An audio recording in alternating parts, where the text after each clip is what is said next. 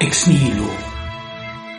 Martin Burkhardt im Gespräch mit Karl-Heinz Brotbeck.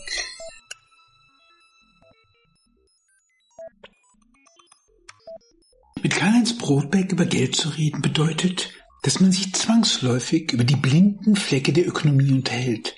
Das mag daran liegen, dass man es hier mit einem Denker zu tun hat, der ein großes Sensorium für die Philosophie, aber auch für den Buddhismus an den Tag legt. Weswegen das Gespräch wie zwangsläufig immer auch Fragen berührt, welche die Weisheit der Wirtschaftsweisen am Härtetest unterzieht, der liebgewordene Gedankenfiguren wie Risiko, Produktivität, Mehrwert in ein philosophisches Säurebad tauchen. Mag sein, dass es an dieser Horizonterweiterung liegt, mag sein, dass hier die Liebe zum Free Jazz eine Rolle spielt, in jedem Fall hat sich unserem Gespräch, wie beim Stühlerücken oder der Levitation, ein magischer Hintergrundsklang beigemischt. Sie sind hier, was die Frage der ökonomischen Theorie anbelangt, wirklich furchtlos. Und sonst würden Sie kein Buch schreiben, das den Titel trägt Phänomenologie des Geldes. Und natürlich hören wir sofort den Hegelschen Geist heraus, aber mit dieser schönen Verschiebung vom Geist hin zum Geld. Auf gibt es vielleicht auch einen Weltgeld, so wie es einen Weltgeist gibt. Aber erzählen Sie selbst, was hat es mit dieser Phänomenologie des Geldes auf sich? Nun, ich bin ja jemand, der auch aus zwei Traditionen da kommt. Also mir ist Husserl durchaus sehr vertraut, ja, über der Heidegger Merleau-Ponty. Das ist diese Schule. Und natürlich Hegels Phänomenologie des Geistes, das war mal das große Erlebnis, das durchzuarbeiten. Also mir kommt es einfach auf den schlichten Gedanken zunächst mal an, dass man die mittelalterliche Intentio Recta, die auf die Sache gerichtet ist, umdreht und während des Gerichtetseins auf das eigene Bewusstsein blickt. Ja, und das ist mal der erste grobe Gedanke bei jeder phänomenologischen Analyse. Und worauf es mir eben ankommt bei der Phänomenologie des Geldes, ist die Tatsache, dass Geld zugleich eine Denkform ist, indem wir darin rechnen. Es ist eine Vergesellschaftungsform und es ist zugleich drittens noch was objektiv Dingliches, also verdinglicht. Das ist natürlich eine Vorstellung, die ist auch bei Hegel sehr verbreitet, dass also die Vernunft aus sich herausarbeitend sich dann selbst begegnet in ihren eigenen Produkten und sie gar nicht mehr als diese erkennt. Ja, so könnte man es ganz grob sagen woraus dann der Marx äh, natürlich seinen Fetischcharakter gemacht hat und äh, viele andere. Naja, von Adorno schweige ich jetzt, ja.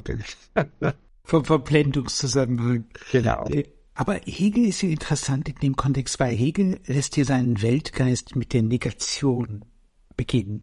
Wäre Geld eigentlich auch so etwas wie eine primordiale Negation für Sie? Also das ist mir jetzt zu zu sehr rein aus der Philosophie gedacht. Also mir kommt schon wie Husserl darauf an, zu den Sachen zu gehen. Also ich gucke mir Geld an. Ich mache es nicht historisch. Also ich bin jemand, der zwar die Denkgeschichte immer auch mit einbezieht und das sieht man ja, also in meinem dicken Buch Der Herrschaft des Geldes, da sind vielleicht 60 Prozent sind historische Exkurse zu verschiedensten Philosophen und Theoretikern des Geldes. Also das mache ich schon auch, aber eher in dem Sinn, dass ich damit die eigentliche Sache, die ich untersuche, umgrenze. Ja, und schau, nähere ich mich da an Gedanken, die es schon mal gab oder sowas. Mir kommt es nicht darauf an, dass die Abfolge, die historische Abfolge sowas wie eine logische Struktur ergibt. Ja, also von vielen wird das ja so gedacht. Ich habe das auch immer mal wieder gemacht. Also bei Statistik, ich habe Ihnen, glaube ich, das Paper geschickt, da schaue ich mir auch an, woraus ist es entstanden, wie hat sich's verwandelt und so weiter. Aber beim Geld ist es ja vor allem wichtig, wir leben ja mittendrin, das ist wie mit der Sprache, wir kommen nicht raus, wir können es nicht von außen angucken. Und man kann nicht in die Vergangenheit blicken und sagen, wie war wohl der Zustand ohne Geld? Wir würden ja immer schon mit dem Geldblick darauf blicken. Ja, also von daher glaube ich nicht, dass eine phänomenologische Analyse durch eine historische Methode ersetzt werden könnte. Ja, und Ah, verstehe. Wir haben ja in der Ökonomie ein sehr sonderbares Paradox. Einmal haben wir ein soziales Gewebe, das wirklich erstaunlich gut funktioniert, weswegen die Ökonomen sich ja als Weise ausgeben können, so als eine Priesterkaste geradezu. Aber in gewisser Hinsicht wird die Rationalität umso merkwürdiger, je näher man eigentlich an diese Frage herangeht. Hajo Riese, der mehr über die Ökonomie nachgedacht als über sie geschrieben hat, hat ein kleines Büchlein dazu veröffentlicht. Geld ist das letzte Rätsel der Nationalökonomie. Und da vertritt er die These, dass die Ökonomen das Geld eigentlich blind voraussetzen. Man rechnet damit, aber so ein bisschen wie ein mathematisches A priori oder Manna, das vom Himmel fällt. Genau genommen ist es eben, und wenn wir in die Geschichte zurückgehen, es ist eigentlich nicht das Produkt der Ökonomie, sondern das Produkt der Zentralbank. Weshalb ja Hajo Riese sagen kann, Geld ist ein knapp gehaltenes Nichts. Ja, kann man so sagen. Aber wichtig ist mir, das Geld aus der Zentralbank hervorgehen zu lassen. Also diese knappsche Geschichte, dass man sagt, Geld ist ein Geschöpf der Rechtsordnung, ja, was es auch schon im 19. Jahrhundert als Ansätze gab, das scheint mir viel zu wenig zu sein, ja. Also das ist Geld, äh, der umgekehrte Weg, dass man einfach sagt, es gibt Märkte und aus den Märkten geht evolutionär das Geld hervor, also wie, wie Menge und so weiter. Das ist natürlich das andere Extrem. Das ist genauso falsch, nach meiner Auffassung, oder nicht gangbar als methodischer Weg, ja. Bei Marx ist ja auch interessant, er führt ja ein, wenn er die Tauschform analysiert, dann geht er fort von der vereinzelten zur allgemeinen mhm. Wertform. Und dieser Übergang bei ihm, ja, das setzt zur Transitivität der Tauschakte voraus. Das heißt, wenn zwei Menschen zwei Güter tauschen in München und der zweite tauscht in Berlin dasselbe Gut nochmal gegen ein drittes, da kann man natürlich die Tauschakte verknüpfen, aber zu sagen, aus dieser Verknüpfung entstünde Geld als allgemeine Form, das scheint mir eine völlig hanebücherne Vorstellung zu sein, weil das ja voraussetzt, dass die Märkte, auf denen getauscht wird, erstens schon existieren und zweitens auch verknüpft sind. Das ist interessant, dass das kaum je aufgefallen ist. Also ich weiß nicht, ob Sie Krause kennen, den Mathematiker aus Bremen. Ja, der hat es sogar noch, also mathematisch noch bis ins Detail ausgearbeitet und es sieht alles sehr schön und elegant aus. Aber den einfachen Schritt hat er nicht verstanden. Wenn zwei Tauschakte mit einem dritten verknüpft werden, dann ist ja das ein soziales Verhältnis und die drei müssen schon irgendwie zusammen einen Markt bilden oder eine Gesellschaft bilden. Und wenn ich das nicht voraussetze, kann ich nicht zur allgemeinen Wertform übergehen. Ja. Und solche Dinge muss man eben in der Phänomenologie etwas genauer sich angucken damit man nicht auf eine einseitige Betrachtung, vor allem die evolutionäre ist ja gang und gäbe, ja, also seit sich. Ja, aus dem Tauschakt heraus. Hm. Ja, seit sich die, äh, kann man sagen, die österreichische Schule doch ganz gut etabliert hat in der in den USA an der Westküste, aber auch an Hochschulen. Bei uns ist äh, kaum je ein tieferes Verständnis da, da hängt man sich an Keynes oder eben an knapp an die Zentralbank-Geldtheorie. Mhm. Geld ist ein Geschöpf der Rechtsordnung. Es hat keinen Wert in sich, es gibt keinen intrinsischen Wert, dem stimme ich völlig zu. Aber das heißt noch lange nicht, dass es ein Nichts ist. Ja, also die, solche philosophischen Spielchen scheinen mir doch etwas müßig, denn tatsächlich ist das Geld was. Wir vertrauen ja einander im Geld. Wir rechnen miteinander. Wir vergesellschaften uns darin. Und das ist ja nicht nichts, ja. Worauf ich abziel, abzielte mit dieser Bemerkung, war gar nicht so sehr das Nichts in dieser, äh, sondern ist ja wenn schifferisch gewordenes Nichts. Ich meine das mal, wenn ich, wenn ich versuche, diese Disruption, die mit dem Zentralbankgeld in die Welt kommt, was ja, wenn man ins Mittelalter zurückgeht, überhaupt nicht irgendwie antizipiert war in dieser Form, äh, könnte man fast das Johannesevangelium paraphrasieren. Am Anfang war das Geld und das Geld war beim Staat und der Staat war das Geld. Das ist ein historisches Novum. Das hat es in dieser Form zuvor nicht gegeben. Davon träumt Nicole Lorraine im 14. Jahrhundert. Aber das ist ja eigentlich das, was der Hajo Riese meint mit dem letzten Rätsel der, äh, des Zentralbankgeldes, dass die Ökonomen etwas voraussetzen, was sie gewissermaßen wie Naturwert nehmen oder auch unbewusst begreifen, aber es ist eine historische Form. Selbst Marx macht das noch, wenn er sagt, dass Geld eigentlich Landesfarben trägt, Nationaluniform. Er geht auf eine ganz historische, dezidierte äh, Phase eigentlich Geld nach der Einführung des Zentralbankgeldes. Damit wäre zum Beispiel die, die mittelalterliche Form des Geldes weitgehend dunkel. Ja, also jetzt sind es eigentlich zwei Fragen, die Sie stellen. Die eine Sache ist die, die Ökonomen haben tatsächlich Geld immer nur einfach vorausgesetzt, die Existenz. Also die Vergesellschaftung in Geld ist immer je schon vorausgesetzt. Ja. und auch die Fähigkeit zu rechnen. Wenn, wenn Walras Gleichungen hinschreibt und daraus dann den Numerär, also idealisierte Geldform ableitet, dann setzt er natürlich das Rechnen voraus als allgemeingültiges. Und genau das war ja nie historisch einfach vorauszusetzen. Ja, es gab natürlich immer Rechnungen in der Astronomie oder in der Geometrie oder wo auch immer. Es gab Ansätze, aber doch nie als Vergesellschaftungsform. Ja. Das ist der erste Punkt. Der zweite Punkt ist, vielleicht nicht als Zentralbankgeld, aber doch als geplante zentralisierte Rechnungseinheit. Also vor allem, wenn man sich die berühmte Stele oder Hammurabi anguckt, ja, wenn Sie sich die verschiedenen Preise, die da aufgeführt werden, auf dieser Säule angucken, da ist Stillschweigen vorausgesetzt, dass sie ineinander umrechenbar sind. Ja, also wird auch darin Geld schon zentral gesetzt über einen König, über einen Tempel mhm. oder was auch immer. Ja. Also insofern stimme ich dem natürlich zu, dass Staat und Geld in dieser Form, übrigens auch Sprache und Schrift, ja, dass das ursprünglich ein Paket war sozusagen, aus dem dann langsam durch diverse Spezialisierungen sowohl das Schreiben wie das Formalere, die Logik und natürlich die Rechnung hervorgegangen ist. Aber das ist zweierlei. Also die, äh, der, die Kritik an den Ökonomen, dem stimme ich vollständig zu. Also da habe ich 30 Jahre, habe ich immer wieder heftig in diese Richtung kritisiert und mir meine blauen Flecken geholt bei den lieben Kollegen. Aber das ist eine Sache. Und die andere Sache ist, dass man positiv, das ist negativ ausgedrückt, ja. Aber da bin ich immer noch nicht positiv beim Geld angekommen. Was ist es jetzt, ja? Und das ist genau die Schwierigkeit, dass man einfach einsieht, das Nichts ist doch etwas, um Ihren Begriff aufzufassen, ja. Das Nichts ist nicht ein nichtiges Ich, nichts, na, dass ich's rauskriege, das Nichts ist ein kreatives, haben Sie vorher gesagt, selbst. Ihre Einbildungskraft, ja. ja. Ist genau das. Jetzt genau kommen wir eigentlich zu dem Punkt, der ist natürlich schon interessant, weil wir, wenn wir mit der Frage des Geldes zu tun bekommen, bekommen wir es merkwürdigen Schöpfungsakten und auch eben den Institutionen, die mit diesen Schöpfungsakten verknüpft sind, zu tun. Also sagen wir mal im äh, Zentralbankgeld des 17. Jahrhunderts nach der Kippe- und Wipperzeit von Schumpeter ist es dann plötzlich der entstandene Staat, der Leviathan, der das tut.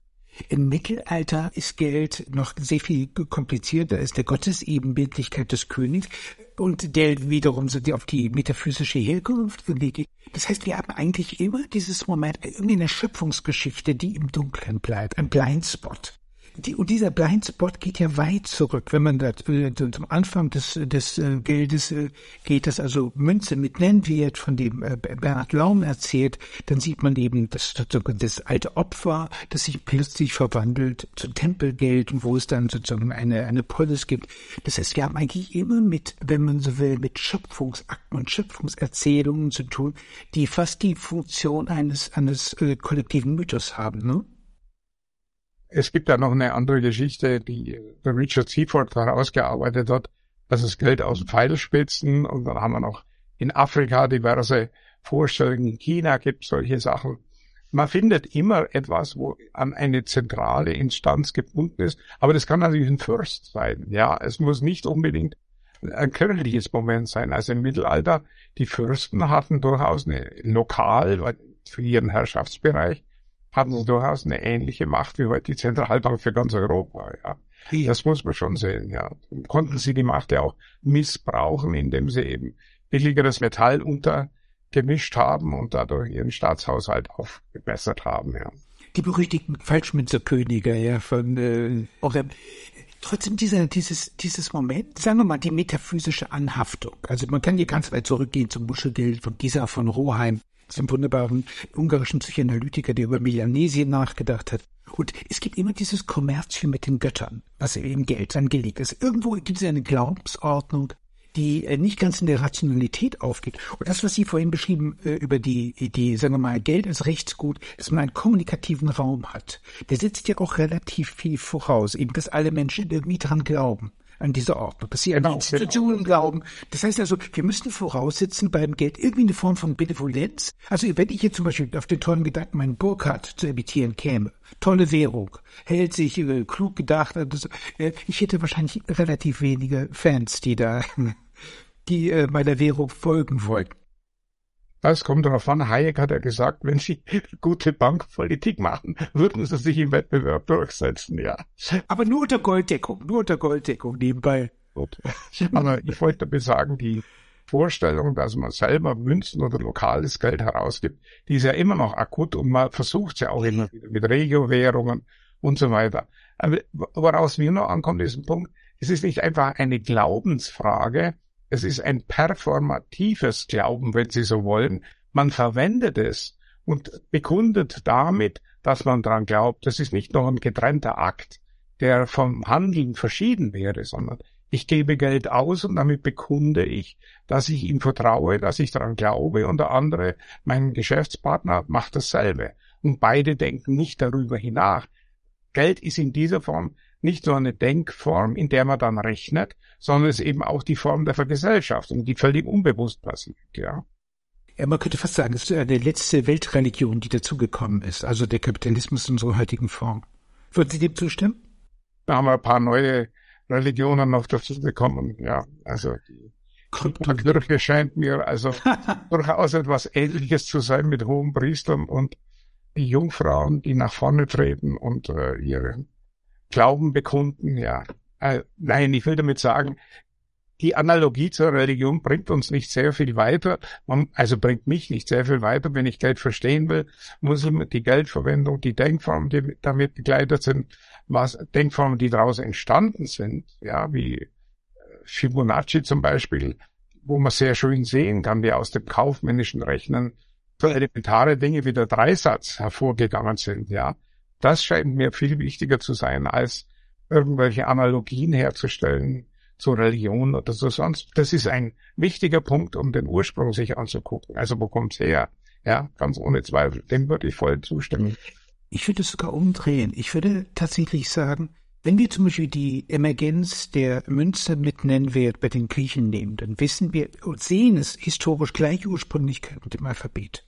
Also zuerst kommt das Alphabet, dann kommt die Idee mit. Das heißt, wir haben tatsächlich eine Technologie, eine symbolische Ordnung, die dem vorausläuft und die eben den Menschen die Idee eigentlich einer Philosophie perennis oder eines, eines sich gleichbleibenden, mit sich selbst identischen, bis zur Präsenz autopoetischen auch äh, vorführt. Und das Geld wird genau nach diesem Moment gedacht. Und wenn Sie dieses Aleph-Zeichen haben, das ist ja der Ochse im Joch. Und Sie wissen, dass zugleich das Geld eigentlich eine Rindswährung ist. So quasi. und eigentlich könnte man sagen, die symbolische Ordnung exorziert fast die alten Gottheiten aus dem Geld. Und damit entsteht für meine Begriffe die erste rationale Geldform. Also wo man das, das Kommerz mit den Göttern gewissermaßen abtrennen kann und man wird es eine innerweltliche Angelegenheit.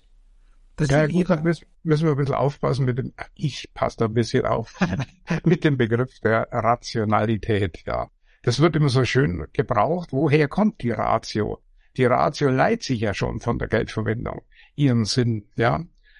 Also wenn man von Ratio spricht oder von äh, versucht, das Ganze in eine rechnende Form zu bringen, also eine mathematische Form oder eine logisch stringente Form, Versuche gibt es ja in, in jeder äh, Schule, also nicht nur beim Geld, sondern vor allem in der Ökonomie gibt's das. Da scheint mir wichtig zu sein, zu verstehen, was ist Ratio überhaupt? Ratio ist nichts anderes ursprünglich da zitiere ich Hobbes, Vernunft ist für mich Rechnen, ja. Das also sagt, indem ich rechne, bin ich vernünftig. Das ist durchaus auch bei Descartes angelegt. Und wo rechne ich? Was ist der Ursprungsort des Rechnens? Wo erlernt der geschichtlich der, die Menschheit das Rechnen? Eben in der Geldverwendung, ja. Ja, äh, die Pythagoreer würden die Alphabetmystik bemühen wahrscheinlich. Alles kommt aus der Eins und äh, die Idee letztlich, dass die Buchstaben oder dass die Zahlen selbst genetisch, also morphogenetisch sind, ist ja genau das Moment eigentlich auch des des Zinses. Also im, im Tokezein ist ja auch das, äh, also im Zinsgebären ist das Tolkien, das, das Gebären drin. Also das heißt, wir haben eine morphogenetische zeugende Form. Geld erzeugt, das ist ja genau ihrer kommunikative Das ist auch diese Idee der Performativität letztlich da drin. Das erzeugt irgendwas Neues der Punkt oder die Schwierigkeit ist, dass er das in vielen Bereichen eingedrungen ist. Ja, also wir, wir finden es im, im Alten Testament, du hast alles nach Maßzahl und Gewicht geordnet. Ja, also so dieser Gedanke, dass bei Gott die Zahl ist, und äh, dass daraus die Ordnung hervorgeht, dieser Gedanke, woher kommt der? Ja, ich will, ich will gar nicht wissen, woher er kommt. Ich sehe nur die strikte Beziehung zur Geldverwendung. Ja, also ich will keine Kausalität aufmachen im Sinn der Ideologietheorie oder sowas. Ich entdecke nur, dass die Denkform vollständig analog ist. Eine Priorität hier auszumachen, auch beim Alphabet, würde ich keine Priorität ausmachen, weil die Tontäfelchen bei den Babyloniern, die haben auch beides schon beinhaltet. Ja, die Zeichen, die drauf waren, das war ein großer Schritt, dass man zunächst da irgendwas eingedrückt hat und das hat dann Schafe bedeutet. Wenn es 20 Schafe in, den, in der Tonkugel waren, dann muss man es 20 Mal eindrücken, bis, bis jemand auf die einfache, geniale Idee kommt, das einmal einzudrücken und dann 20 Striche dahinter zu machen. Ja, so kann man dann über relativ einfaches ähm, Handeln, also über das Handeln, kann man zur Schrift und zu Vorstellungen und zur Rechnung. Und diese, dieser Ursprung, gut, aber da bin ich kein Historiker und habe auch keinerlei archäologisches Interesse daran. Mir ist nur wichtig, dass diese Dinge gleich ursprünglich sind und ich stimme Ihnen da mit dem Alphabet vollständig zu. Das Alphabet als Alphabet wohl unterschiedene Buchstaben, das setzt ja auch schon eine Zahlenreihe im Grunde voraus, ja. Ich kann die äh, Buchstaben nebeneinander schreiben und kann sie gleichberechtigt nur äh, behandeln, wenn ich den Begriff der Gleichberechtigung habe. Wo habe ich denn her? Ja. Ich die vollkommen d'accord. Also wenn Sie zu den Sumerern zum Beispiel zurückgehen äh, zu diesen ersten Rechenoperationen, setzt es einen Moment von Zeichengläubigkeit und Weltfremdheit voraus. Man kann sogar direkt in die mystischen Schriften gewissermaßen äh, gehen. Enkidu, äh, der, der Freund des Gilgamesch ist, äh, der ist so weit von der Zivilisation entfernt, dass man eben gewissermaßen Dinge beibringen muss. Es ist eigentlich eine, eine Wildnis, die im städtischen Raum nicht vorgesehen ist. Und tatsächlich gibt es, die gibt es diesen, diesen, wenn man so will, diesen ethnologischen Bruch, dass man eigentlich aus dem eingebettet sein ist in der Natur herausfällt und die Zeichen als weltfremde Ding. Aber ich, ich, ich, während, während ich hier vor mich so hinfasel, überlege ich mir, wie viele Ökonomen muss jetzt schon sozusagen quasi abgewandert wären. Weil sehr schade. Aber das ist ja nichts Schlimmes. das heißt nur, dass die ordentlich Hausaufgaben machen müssten. Ja, das ist aber interessant. Wie würden Sie zum Beispiel dieses Dark Spots, das war das, was mich bei der ökonomischen Literatur immer vollkommen frappiert hat, bis hin eben, als ich dann über die Bank of England, äh, die Emergenz dieser Bank of England nachdenken wollte und geschrieben habe und dann vor einem großen Regal stand und fünf Bücher entdeckt habe dazu. Und aber ich dachte, es ist ein Regal. Es war ganz wenig, war unendlich wenig, was da zu lesen war. Und in der, in der Ökonomie gibt es Blindspots. Woher kommen die? Woran liegt das? Da will ich, da will ich nicht spekulieren. Ich habe keine Antwort drauf. Ja. Haben Sie keine Antwort? Nee, dazu habe ich keine Antwort. Sie haben wahrscheinlich eine Antwort, vermute ich. Ja, aber der Weber sich vorgreift. Aber sagen wir mal, die, Sie haben hier diesen, diesen Nixon Blindspot definiert. Das, das sind wir ganz nah an der Schöpfung eigentlich dran, das Kreative. Ja, ja, richtig. Aber das Kreative ist wirklich ein Begriff, der weitergreift als die Geldverwendung. In der Geldverwendung ist die Creatio ex nihilo gleich so sichtbar und spürbar. Mhm. Und die ist auch in Religion eingedrungen. Aber es gibt ja noch eine andere Kreation, eine platonische, ja. Die gibt's ja schließlich auch. Das ist der Bezug auf Ideen. Ideen werden wirklich, ja. Was sind Ideen? Wo kommen die her? Und solche Formen. Letztlich der Begriff der Arbeit, ja. Und der Begriff der Arbeit ist was anderes, kategorial eröffnet er eine andere Schicht, auch in der historischen Analyse, als die Geldverwendung. Die Geldverwendung führt schnurstracks zur Ratio hin. Ein Begriff der Arbeit, Platon und ähm. Nee, das ist für mich ein, ein sehr wichtiger Punkt, den ich, also in meiner Jugend, vielleicht muss ich so biografisch erläutern, äh, war ich fasziniert natürlich von Marx, bis ich das Kapitel über den Arbeitsprozess etwas genauer studiert habe. Und dann kommen da so merkwürdige Dinge vor, ja, wie, ja, was den Arbeiter vor der besten Biene auszeichnet, ist dies, dass er die Idee der Wabe schon vor der Verwirklichung im Kopfe gedacht habe. Ja, man, wo kommt denn das jetzt her? Ist das jetzt Idealismus oder was ist das? Und das hat der Marx nie vermittelt, diese beiden Schichten, ja, wie die Denkformen und die handelnden Formen. Und man muss dann ergänzen, wie die Austauschformen eben nicht auf die Arbeit zurückgehen, sondern eine eigene Wirklichkeit schaffen. ist etwas, was vor allem dann später der Sohn Redl betont hat. Das ist genau der Punkt, dass die Austauschformen eine eigene denkkategoriale Schicht sind, ja. Während die Arbeit darf man nicht vergessen, die ist bei Aristoteles sehr, sehr wichtig, ja.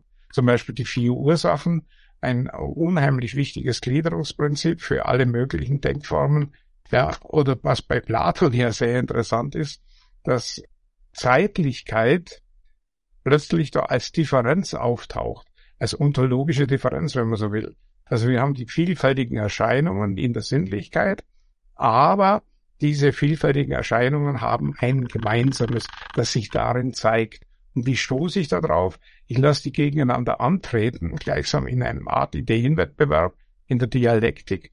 Und dann heben sie sich auf und was übrig bleibt, ist dann die wahre, die ewige Idee, die der Zeit enthoben ist, ja. Hegel macht dann daraus, das ist die vorläufige Dialektik und die wahre Idee ist schon in der Konkurrenz da. Das ist so ein bisschen dann später nimmt das Marx auf und sagt, ja, ja, in der Konkurrenz ist dann die abstrakte Arbeit schon drin. Bei äh, Adam Smith ist es so, dass in der Konkurrenz das Gleichgewicht versteckt ist, ja. Das Gleichgewicht, das schön ist, das schauen wir uns an. Es gibt nichts Schöneres, als eine Maschine anzusehen. Steht ausgerechnet in, in seiner Moralphilosophie, ja.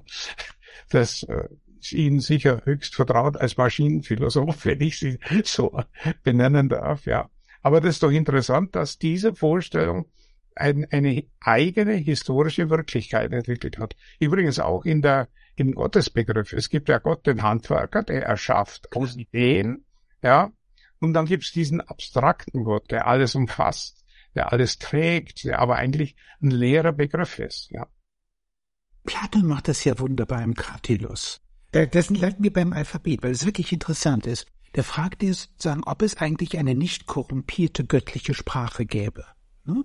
Und äh, gibt dann auch gleich die Antwort, sagt, naja, die Menschen haben irgendwie alles irgendwie so verballhornt und diese babylonische Problematik irgendwie, das heißt, was sie anfassen, das äh, kontaminieren sie letztlich. Aber dann kommt er zu dem Punkt und sagt, naja, wenn wir zum Beispiel die Buchstaben nehmen, das T steht für das Stehende, für die Architektur, und das R für das Rollende, Rührige und wirklich das Roh. Dann sagt er, ja, okay, offenbar, wenn wir wüssten, was die Buchstaben bedeuten, dann hätten wir die Sprache der Götter. Er macht also sowas wie das Alphabet, sowas wie eine, wie eine göttliche eine göttliche DNA. Später ist er unglaublich geschickt darin, sozusagen, dieses, diese ganze Alphabetproblematik, die eigentlich seinen Urformen zugrunde liegt, letztlich zu verstecken. Im Phaedos wird, wird da plötzlich eine Schriftkritik sogar daraus gemacht. Der Geist äh, schafft und der Buchstabe. Also wir sehen quasi eine Inversion eigentlich einer, er nimmt eine Metaphysik und wie ein Zauberer, der zuerst ein Kaninchen in seinen Zylinder hineingesteckt und das dann davor, äh, Platon ist der absolute Magier in diesem Bereich. Also seine Urformen geht alle zurück letztlich auf Schriftformen, die er gewissermaßen in eine Philosophie Appellennis überführt. Man kann bei ihm wirklich sehen, dass er die Zeichenordnung, von der er weiß, dass sie historisch ist. Er weiß, dass die Buchstaben, die Phoenikoi sind, die phönizischen, die importiert worden sind, die versteckt er wunderbar. Und hat dann plötzlich die, die Urform. Und dann hat er diesen Arbeitsbegriff natürlich auch. Also die Amnesia, die Rückerinnerung an, die, an diese. Also ja, aber das, das ist mir gerade ein sehr wichtiger Punkt, weil er nämlich sagt, am Beispiel Tisch macht das, glaube ich, ich frage es mich nicht in welchem Dialog, aber müsste ich schnell nachgucken. Da sagt er, ein Handwerker äh, macht diesen Tisch aus einer Tischidee, aber die Idee selbst hat keiner von ihnen, also von den Handwerkern, verfertigt. Das macht nur der Gott, ja. Also da wird plötzlich der Kreator ein, ein Hersteller von Ideen, von Strukturen, von Formen, von Abstraktionen, ja. Und das ist natürlich ein anderer Gottesbegriff als derjenige, der die Wirklichkeit erschafft als Kreator, als Schöpfer wie in der Genesis, ja. Absolut. Ich gebe Ihnen vollkommen recht, dass diese platonische Idee unglaublich folgenreich ist. Also ich habe die Emergenz des europäischen Kapitalismus äh, studiert bei den Zisterziensern, erstaunlicherweise. Bernhard von Clairvaux, auf den letztlich auch diese ganzen Innovationen der Zisterziensergotik, also diese ganzen architektonischen Dinge, die wir dann in den gotischen Kathedralen sehen, zurückgehen, der hat diesen wahnsinnigen Gedanken und sagt, nicht nur, dass Arbeit Gebet ist, was, womit dann natürlich plötzlich die Meritokratie in den Orden hineingerät, er kommt zu dem zweiten Punkt und sagt, der Baum ist eine gefallene Säule. Das ist, das ist ja Wahnsinn. Und am Anfang gibt es die himmlischen Formen, die Urformen, Und im Grunde ist in dem Augenblick dann der Sündenfall, der Rohstoff ist eigentlich, er sollte zurückgeführt werden zu seiner eigentlichen Bestimmung. Ja, also mir, ich habe das nie äh, näher studiert, aber es wäre es wert. Es gibt ja schließlich noch, außer der griechischen Alphabetvorstellung, haben wir ja auch noch eine asiatische. Also die Sanskrit-Formen yeah. sind andere. Ja, und die haben auch andere Vorstellungsbilder, andere Bedeutungen. Also in Tibet zum Beispiel hat jeder Buchstabe als Mantra, hat eine bestimmte Kraft und der hat auch eine Zauberkraft. Ja, also da ist eine sehr seltsame äh, Vorstellung vorhanden, dass die Sprache, die bei uns ja auch indirekt kreativ wirkt, indem sie Handlungen anleitet, aber dort ist es die Sprache unmittelbar. Ja, indem ich es ausspreche oder visualisiere, erschaffe ich schon die damit verbundene Wirklichkeit. Was der im Ägyptischen der Handwerker Gott Ptah, der artikuliert etwas und dann wird es, wird es real. Gesagt, getan. Es kann sein, dass die, dass das im Sanskrit auch daher kommt, oder? Es kommt, es gab früher mal eine gemeinsame Kultur. Ja, viele vermuten, die äh, praktisch äh, Ägypten und andere äh, Kontinente verbunden hat. Ich weiß es nicht, ja. Ich finde es unheimlich spannend, dass da jetzt in diese Richtung gedacht wird. Bestimmte Ausgrabungen. Ich weiß nicht, ob Sie die Geschichte mit diesen Rundvasen kennen, die so unendlich perfekt geformt sind, ja. Ja, und wo die Archäologen alle möglichen, das finde ich immer toll, wenn ein Archäologe, der kein Techniker ist, dann irgendwas behauptet. Ja, das kann man auf einer Drehscheibe machen oder sowas. Aber die, die Vasen haben Henkel dran und diese Henkel kann ich nicht auf einer Drehscheibe dran kleben. Das ist aus einem Stück gemacht. Und wie das funktioniert, weiß niemand. Ja. Will damit sagen, vielleicht gab es ja eine weltumspannende oder zumindest Teile der Kontinente schon äh, frühere umfassende Kultur, und wir wissen nicht, was von da rübergekommen ist in unsere Denkformen. Ja, das. Ich würde Ihnen absolut recht. Ich, ich habe das sogar studiert. Ich habe eins meiner Bücher beschäftigt sich mit der Idee, wenn man so will, genau diesen Bruch. Deshalb kann ich dieses Sanskrit-Bezüge für die Idee des Himmelsfeuers. Also die Idee eigentlich der, der vollkommenen Sublimation, Raff, Raffinierung, wo man auch, wir haben den gleichen Bruch wiederum sozusagen, das etwas, das nicht von dieser Welt ist, was vom, vom Himmel gegeben, vom Feuergott Agni gegeben wird, das in die Menschen hineingeht und das dann eine Form von Sublimation, also, aber wenn man, wenn man ethnologisch das betrachten würde, es ist der, der Bruch mit dieser, mit dem, was Levi Pohl die Partizipation Mystik nennt, also die mystische Einbettung, wo Naturgeist und dergleichen sind. Plötzlich hat man sozusagen eine Ordnung, mit der man die berechnen kann, weil ich mich auf sie einstellen kann, ich kann mich auf sie einrichten. Möglicherweise könnte man auch äh, zu dem Punkt kommen, dass die Religionen vielleicht eher Symptome von diesem Weltriss sind oder Symbol, Symptome von Zeichen. Also man könnte, ihre sumerische Idee wäre dann, vielleicht kommt am Anfang zuerst diese merkwürdige, merkwürdige Zeichenwelt und daraus entstehen dann die Religionen. Das wäre tatsächlich auch meine Vorstellung was man bei Zarathustra dann sehen kann, der Feuergott und so weiter und so fort. Ja, ja, ja. Also in die Richtung gehen auch meine Vermutungen. Ja, ja das, also als Buddhist und Mystiker wissen Sie dem. Äh ja, gut. Aber Sie haben gesagt, wir haben die Ökonomen schon verloren, weil wir jetzt noch von mystischen Zusammenhängen sprechen. Aber selbst wir, jetzt gehen wir mal ganz gnadenlos äh, dahin, in, da wo die moderne Ökonomie beginnt ich würde mal sagen, wir müssten ins 18. Jahrhundert zurück. Bank of England wäre das. Aber zum Beispiel Bernard de Mondeville mit seiner äh, Bienenfarbe. Private Vices turned into Public Benefits. Ein Skandal ohne Ende zu der damaligen Zeit. Aber eher ein großes Rätsel, was das eigentlich ist. Dann haben wir John Law, relativ früh, der Assignierten entdeckt. Und dann haben wir relativ spät die unsichtbare Hand bei Adam Smith, die auch nur dreimal vorkommt und so. Und dann der, der Gipfel wäre natürlich Jean-Baptiste Say, der wirklich dann so eine Ökonomie ist, die vorliegt, die absolut modern ist und bei der ein Produkt sich erst dann zum Wirtschaftsgut wandelt, wenn es von anderen anerkannt wird, wenn die es sehen. Ja, also ich würde noch ein bisschen weiter zurückgehen. Ah, okay. Ja, also Patty scheint für mich eine ganz zentrale Figur zu sein. Patty ist nicht nur der Vater der Statistik. Ja, Patty hat auch etwas ganz Wichtiges gesagt. Das muss man mal verstanden haben. Wie ist Geld eingeführt worden? Hätte ja gesagt, er hat es nicht ganz so, aber es steckt in ihm drin sozusagen. Er hat gesagt, indem die Fürsten, sagen wir mal, die Fürsten Naturalsteuern abgelöst haben durch Geldsteuern, also die ersten Geldformen, die es da gab, und Geld als Steuer verlangt haben, zwangen sie die ganze Gesellschaft auf Geldökonomie. Ja, sie äh, haben eine Transformation über die Steuern eingeführt. Daran sieht man, dass also die Vorstellung eines autonomen Marktes, der einfach so entstanden sei, dass das eine abgeleitete, viel, viel spätere Form ist. Also der Markt ist nie anders und auch die Geldverwendung nie anders entstanden, also gleich ursprünglich im Staat. Und der Staat war immer schon das Rechenzentrum für eine Gesellschaft. Ja, in allen, eigentlich in allen frühen Kulturen war das genauso. Was mir dabei wichtig ist, wir müssen aufpassen. Die Denkform. Wie denken die Leute über Ökonomie? Und was können wir rekonstruieren als, als historische Tatsache? Und als historische Tatsache scheint mir die Einführung der Geldsteuern das wesentliche Moment für die moderne Ökonomie zu sein, ja. Das, das sind wir in Griechenland. Da sind wir im antiken Griechenland. Ja, sind wir auch, aber. Und wir sind auch schon der fast in Sumer, wenn dann wieder, müsste man sowas Richtig, aber da gab es ja noch keine abstrakte mhm. Geldform. Ja, die abstrakte Geldform kam ja erst später. Und in Griechenland, ja gut, da hat er, wenn man so will, hat der Kapitalismus erste Zuckungen gemacht, mhm. konnte aber nicht durchstarten. Ja, da, also das war, ist eine alte Geschichte. Also wo würden Sie situieren, frag ich mal? Wo würden Sie es dann situieren? Der Übergang von der Natural, äh, so quasi Abgaben Ich glaube, es gibt kein erstes. Es gibt eine, eine kategoriale und logische Priorität und die finden sich an mehreren Stellen gleichzeitig. Nicht gleichzeitig, sondern unabhängig voneinander.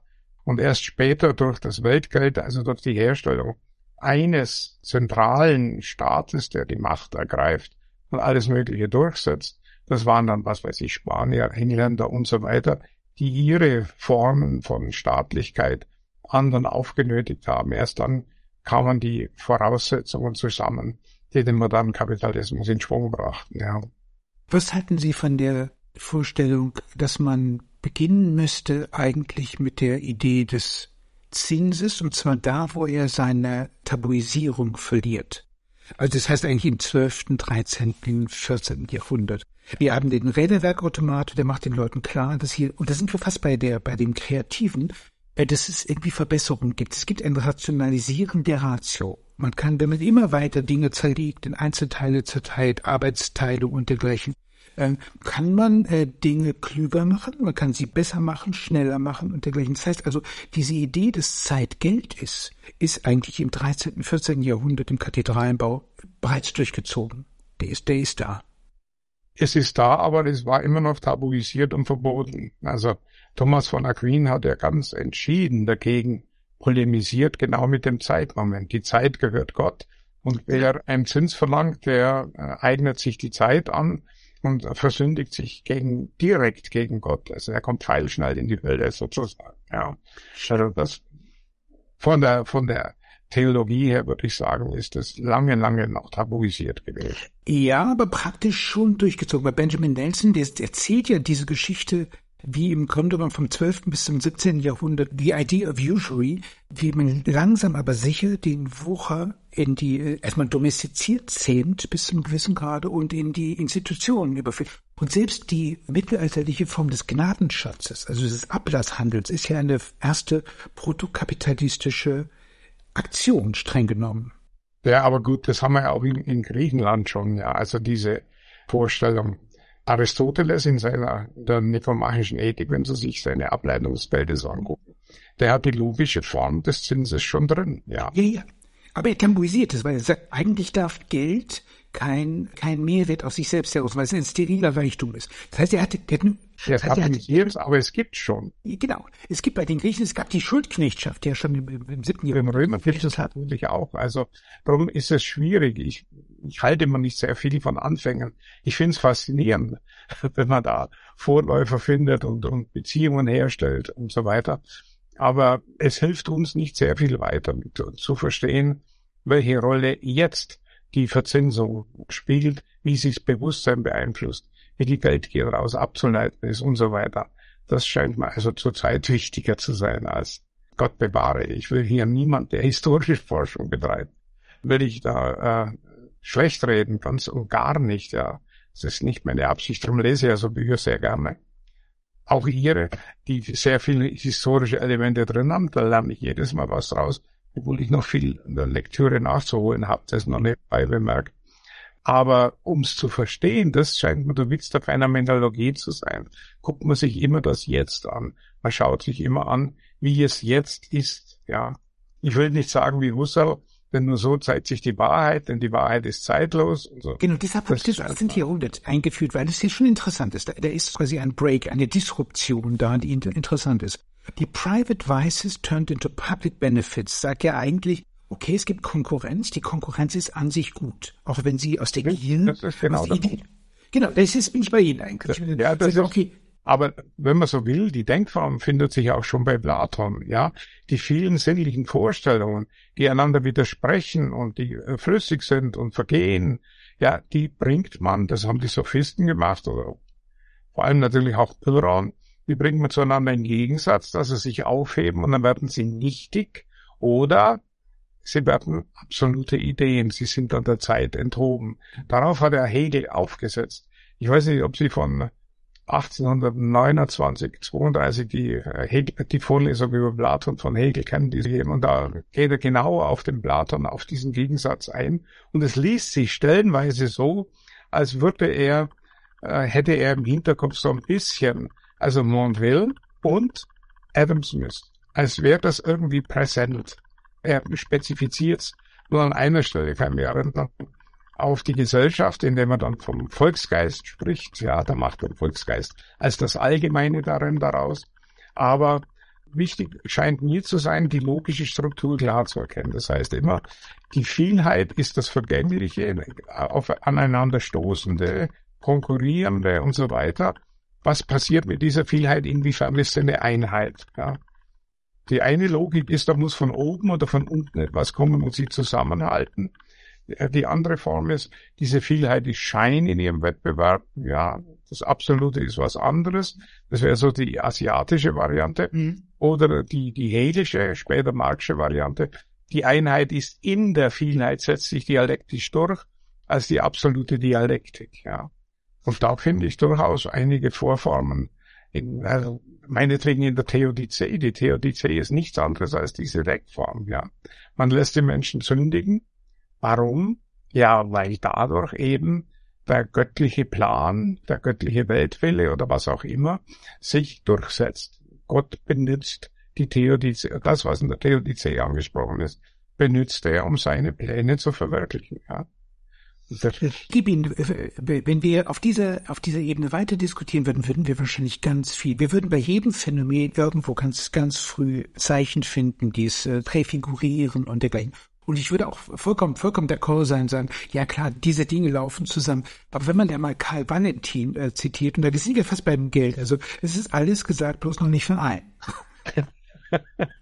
ich, ich würde ja sagen, ja. verstehen Sie, jetzt kommen wir zu dem Punkt, den ich interessant finde. Also ich würde sagen, eine Geldform, die erstmal nur eine reine Idee ist, dass nun wenigen gemacht wird, aber eben noch nicht von allen skandiert. So wie Sie das vorhin, also irgendwie mit dem Begriff der Performativität ausgedrückt haben, die ist an sich wahrscheinlich noch nicht eine Gesellschaftsform.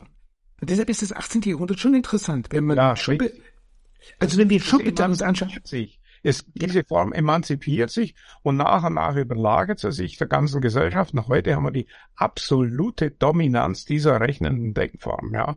Die Information herrscht über jede Bedeutung. Also man sagt, Bedeutung ist nichts anderes als Information. Was für ein Wahnsinn. Das ist so die Ersetzung bei der erste Schritt war bei Descartes die Ersetzung von Wahrsein und Gewissheit, indem man es ins Subjekt reinlegt und das Subjekt ist sich einer Sache gewiss und das ist dann wahr. Ja, das ist natürlich der Unfug ist. Wahrheit hat nichts mit subjektiver Gewissheit zu tun. Ja. Lacan sagt es wunderbar, da wo ich denke, bin ich nicht, da wo ich bin, denke ich nicht. Nochmal zurück auf das 18. Jahrhundert. Ich würde den Break ansetzen, so Schumpeter bei seiner Kipper- und Wipperzeit, wo man dann sieht, plötzlich diese englischen Goldschmiede sind die einzige Rationalität und so weiter und so. Aber dieses Pferd reitet sich zu Tod. Also es gibt eine, eine flagrante Entwertung von diesem ganzen Kram.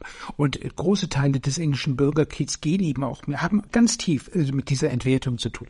Und am Ende, im 17. Jahrhundert, dieses Wunder dieser Zentralbank, und plötzlich, also 20 Jahre später, kann John Law die Idee der Assinaten, also des Papiergeldes schon, schon entwickeln. Dann gibt es dann diesen, oh, das ist ja verrückt. Also, das heißt, innerhalb von ganz kurzer Zeit, und man kann es ja auch schon richtig benennen, was der englische Staat macht, diese Landbank, die domestizierten Zins. Ja, es gibt jetzt also keinen Wucherzins mehr, der Zins wird schon Staat festgelegt und die Leute können sich darauf verlassen und am Ende beginnt dieses Geld zu zirkulieren, so Karl Valentin-mäßig. Alle sagen's, alle skandieren's, jeder glaubt dran, also kann man irgendwann auch dazu übergehen, Assinaten einzuführen.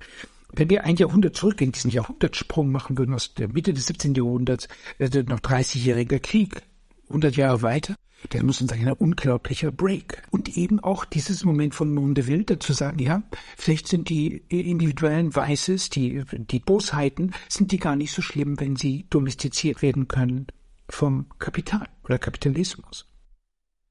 Dann würde ich sowas zustimmen. Die Reste davon finden sich ja in der Ethik noch bei Hutchison und so weiter, die ja die äh, staatliche Vorgabe dann auch ins Subjekt verlegt haben.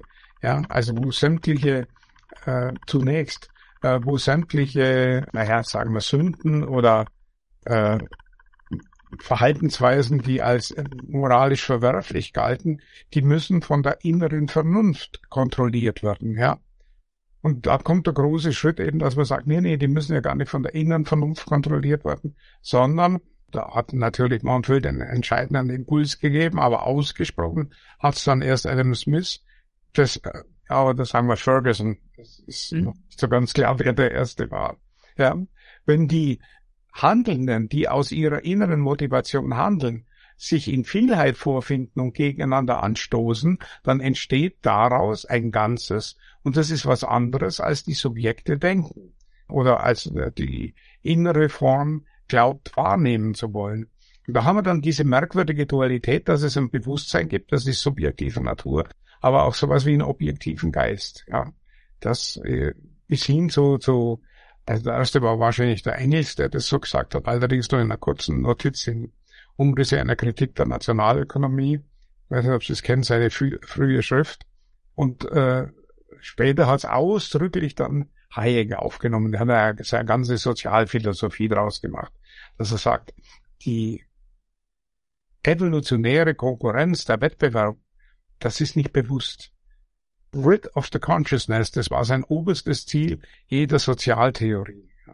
Und solange ich immer noch auf, auf der Ebene von Tugend und von ich verlasse mich, ich muss anerkennen, bewege, habe ich noch nicht die Mechanisierung der Gesellschaft vollständig vollzogen. Das passiert, obwohl es mathematisch schon viel früher passiert ist, ja, aber bei Hayek passiert es auch im Denken. Ja, Seine Mehrwegproduktion geht ja eigentlich so, dass zwei Menschen starren auf das gleiche Objekt und einer kauft es dem anderen dann weg, sozusagen quasi bei der. Ja, das ist eine Quelle dafür. Aber wichtig scheint mir zu sein, dass dieser Bewusstseinsbegriff, den übrigens Hegel sauber herausgearbeitet hat in der Jena Realphilosophie, da gibt es einen Anhang dazu, und da hat er das sehr schön rausgearbeitet. Übrigens auch in dieser Platon-Vorlesung, dass die Gegensätze das eigentlich bewegende Wahre sind und eben nicht das Vergängliche. Und also die, wir brauchen keine Theodizee, weil die Sünde selbst schon in sich die Tugend enthält, ja. Gut, das ist natürlich Montville, aber philosophisch ausgearbeitet und kategorial auf den Begriff gebracht, finde ich es eigentlich erst bei Hegel, ja. Würden Sie denn den Schritt gehen? Man könnte ja, wenn man diesen Bruch zum Beispiel von dem 17. Jahrhundert, von der Kipper- und Wipperzeit und der Bürgerkriegsökonomie zum 18. Jahrhundert sagen, könnte man sagen, naja gut, also Geld ist sowas wie ein ausgelagertes Unbewusstes. In dem Augenblick, wo es dann wirklich funktioniert, äh, und es erzieht die Menschen in gewisser Hinsicht zu Dingen, die sie gar nicht so wirklich im Blick haben. Also sie, sie werden ihrer Gier folgen, dann trotzdem irgendwie Public Benefits erzeugen. Ja, ja, das, da stimme ich vollständig zu. Nur der Punkt ist, das Unbewusste ist für mich hier eine Kategorie, mit der ich nicht sehr viel anfangen kann. Ich habe viel darüber nachgedacht mir das angeguckt, aber das Unbewusste erklärt nichts, weil ich es immer nur qua Negation aus dem Bewusstsein hole. Und was ist das dann für ein Bewusstsein?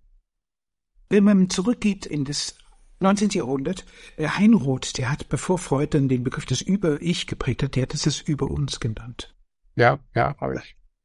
Deswegen eigentlich, eigentlich sind wir streng genommen da, wo die äh, Ökonomen die Ökonomie haben wollten. No? Und so wird die Ökonomie auch begriffen im heutigen in allen Diskursen. Es gibt über uns den Markt, der ist klüger als jede einzelne Planungsbehörde und dergleichen.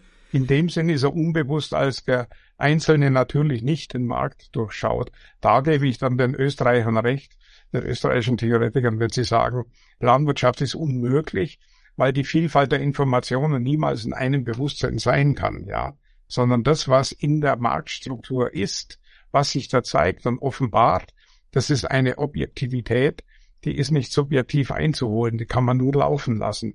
Den Markt muss man sich selbst überlassen, ja. Aber der Markt setzt voraus, dass diese kulturelle Leistung der Bank of England, das heißt wie Karl Valentin, alles skandieren das Gleiche, dass das irgendwie geleistet worden ist. Weil im 17. Jahrhundert ja, es muss natürlich ein Geld, es muss Geld geben. Ja, nur so kann eine Vergesellschaftung über, überhaupt funktionieren, weil ja Geld vorausgesetzt ist. Das ist natürlich genau die Pointe, da haben Sie völlig recht. Und das ist wie bei Weltgeld und Geld und Weltgeist, die in diesem Fall sogar zusammenfallen. Ja, ganz genau, ja. Und da ist dann die Theodizee auch schon drin. Also als Rationalisierung der Ratio, also Geld ist, äh, er trägt aber als Bedingung der Möglichkeit den Zins in sich, wiederum. Also als Maschine. Ja, gut, also beim Zins müssen wir jetzt natürlich aufpassen. Was ist Zins? Da haben wir natürlich die individuell subjektive Komponente, die dann äh, habe ich viel dazu geschrieben. Also da müssen wir was über die Geldschranke, die Marktzutrittsschranke sagen. Es gibt für die Geldgier auch, wenn man so will, ein objektives Moment. Ja, wenn ich den Markt betreten will, muss ich eine Schranke überwinden. Da brauche ich eine Eintrittskarte, wie Barclay gesagt hat. Ja, und äh, Money is a ticket, hat er gesagt. Ja, und die Eintrittskarte ist das Geld. Wenn ich das habe, darf ich den Markt betreten. Und wenn ich ihn nicht betreten darf, dann muss ich erst einmal nach Geld streben, damit ich die Eintrittskarte bekomme. Ja, um es mal in dieser Metapher zu belassen. Ja. Und daraus ist immer wieder, egal in welcher Form wir Geld verwenden und welche Art von Regelung wir da treffen mögen und so weiter. Dieses Moment allein, dass ich an Geld gelangen muss und damit danach strebe, das ist der objektive Grund für alle Geldgier. Und die Geldgier ist also das subjektive Moment für Verzinsung und für mehr. Warum? Weil wenn ich schon Geld habe auf dem Markt, ja, dann kann ich damit beginnen, die Marktprozesse selbst in meinem Interesse zu geh und äh, missbrauchen, wenn man so will, ja. Darum ist ja im Mittelalter auch die Lüge und äh, die, der Zins gleichgesetzt worden. Oder was noch als drittes hinzukommt, ist die Minzverschlechterung. Das ist ja die offensichtlichste Lüge, ja. Aber objektiv zu fragen, in einer Wirtschaft, woher kommt nun dieses Mehr an Gewinn oder an Zins, das jemand sich aneignen kann, das muss ja irgendwo herkommen. Das ist ja nicht etwas, was vom Himmel fällt. Das ist die eigentlich schwierige Frage. Das ist das, was die äh, ökonomischen Theoretiker umgetrieben hat. Ja haben sie alles Mögliche erfunden. Also die naivste Vorstellung ist die Produktivitätstheorie.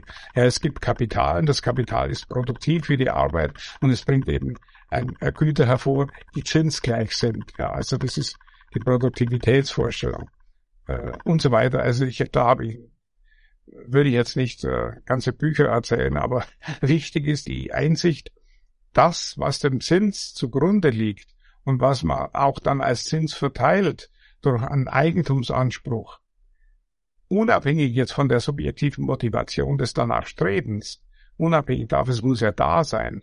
Ja, ich kann nicht am Markt mehr Geld äh, einheimsen, als ich investiert habe, wenn das nicht irgendwo herkommt. Was sind, welche Prozesse sind das? Ja, und da muss man schon ein bisschen mehr dazu sagen als nur ja, subjektive Momente oder äh, die Tautologie, Kapital ist eben produktiv und, und ähnliche Vorstellungen. Ja.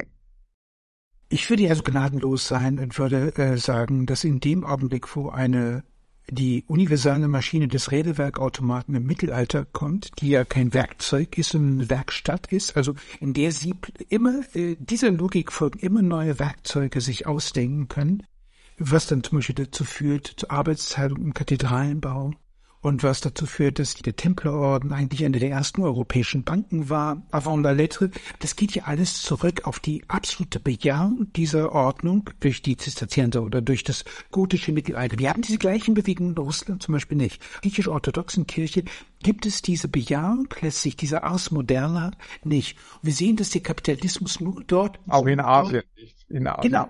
Der Kapitalismus existiert nur dort, wo gotische Kathedralen sind und wo Uhren existieren. Ja, aber ganz gnadenlos. Würde ich, würde ich. Das heißt also, das ist im Grund. Und jetzt können wir diesen, diese, diesen, diesen. Entschuldigung, wenn ich da kurz reinkrätsche, aber der Witz an dieser, Sie haben es ja selber gesagt, ich kann immer wieder neue Maschinen konstruieren aus diesem einen Horizont. Ja, das Neue ist das Entscheidende. Ja. Ich muss auf den Markt etwas Neues bringen. Also deshalb sage ich in einem anderen Zusammenhang, ist die Quelle für alle Profite, aus denen Zinsen bezahlt werden, ist natürlich die Kreativität. Also das, wenn man schon so anspricht. Die hat natürlich viele Formen und, und hat auch viele Herkünfte. Aber eines ist sicher, sie kann nicht durch Magie erzeugt werden. Und das war die asiatische Vorstellung, man könne durch Magie irgendwas vervielfältigen und, und so weiter, sondern das war dann erst diese ganz materialistische Vorstellung, die im Mittelalter, also eigentlich eine aristotelische, die im Mittelalter auftaucht. Ich kann neue, natürlich neue Formen kann ich einführen, aber ich brauche immer einen materiellen Träger, um diese Form hervorzubringen. Das ist die Handwerksvorstellung, der Handwerksgedanke, ja. Eine Maschine ist ja nichts anderes als die, das Handwerk auf den Begriff gebracht, wenn man es will.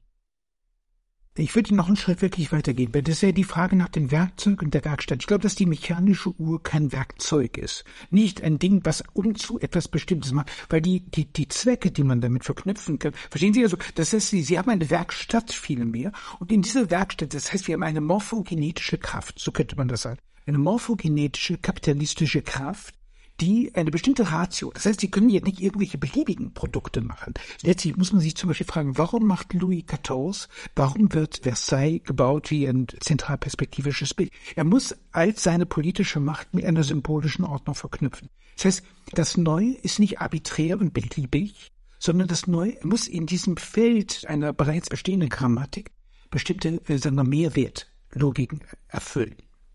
Aber das ist in der Regel doch eine kosmische Ordnung gewesen mir fällt das nicht ein, dieses griechische Artefakt, das sie gefunden haben, was man jetzt nachgebaut hat, das, ich weiß nicht wie, zweieinhalbtausend Jahre ist bestimmt äh, alt, das ist, haben sie jetzt entschlüsselt, also ein Art Planetarium, also die Maschine, die den Planetenlauf ziemlich gut schon nachbildet und ist aus Metall also diese Eingebundensein in eine kosmische Ordnung, die hat man, wollte man natürlich anschauen. Aber es hat auch darin schon durchaus einen praktischen Zweck gehabt.